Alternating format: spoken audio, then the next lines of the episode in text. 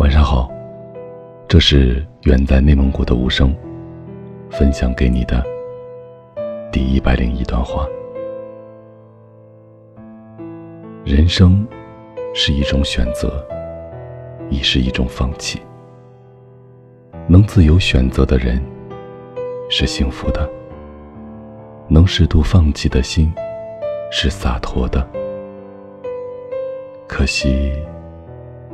有时我们的选择只有等待，没有结果，只能黯然离开。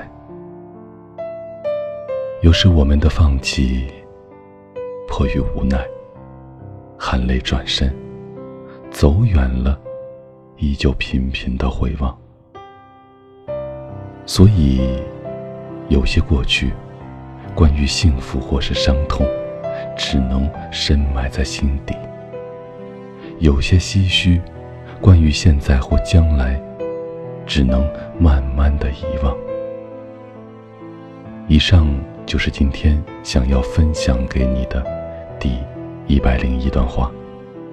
我是无声，我在遥远的内蒙古，跟你道一声晚安，城市另一端的你。